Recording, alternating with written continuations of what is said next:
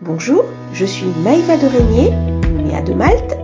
Je te souhaite la bienvenue sur mon petit podcast 100% spiritualité, bonne humeur, vitamine, bien-être, comment être spirituel tout en vivant son quotidien de la meilleure manière qui soit?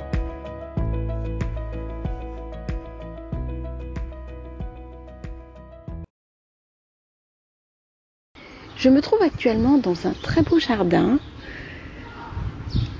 recouvert d'oliviers centenaires. C'est magnifique et il y a des oiseaux qui chantent. J'espère que tu vas pouvoir les entendre. C'est un lieu paisible, un lieu pour se ressourcer, un lieu pour méditer et surtout un lieu pour se connecter.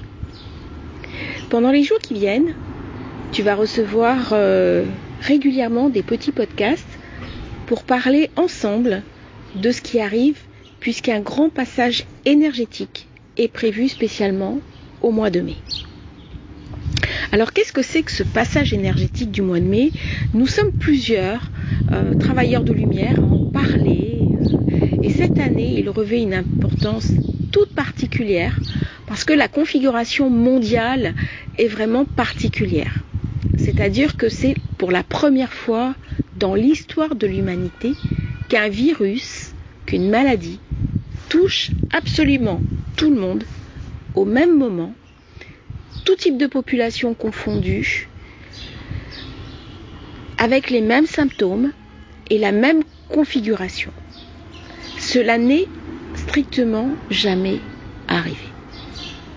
C'est-à-dire que précédemment, dans les autres épidémies, il y avait toujours l'hémisphère nord qui était touché plus que l'hémisphère sud, certaines populations plus touchées que d'autres, certains pays plus touchés que d'autres.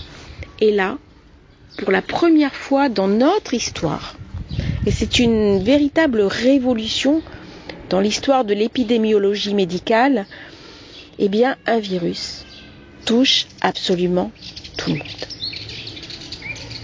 C'est donc une période clé, un moment de notre histoire qui nous rappelle que nous sommes un, une seule humanité, une seule conscience.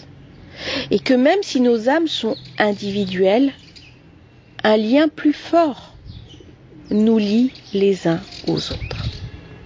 Et ce lien plus fort, c'est la conscience même de notre appartenance à une humanité unique.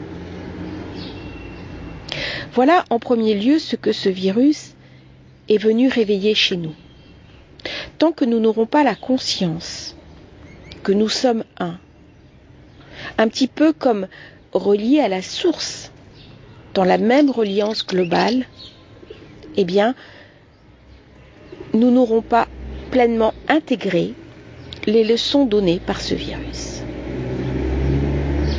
La deuxième chose dont j'avais envie de parler aujourd'hui, c'est le passage du mois de mai. Le passage du mois de mai s'appelle la pleine lune du Wésac. C'est une pleine lune qui est très importante.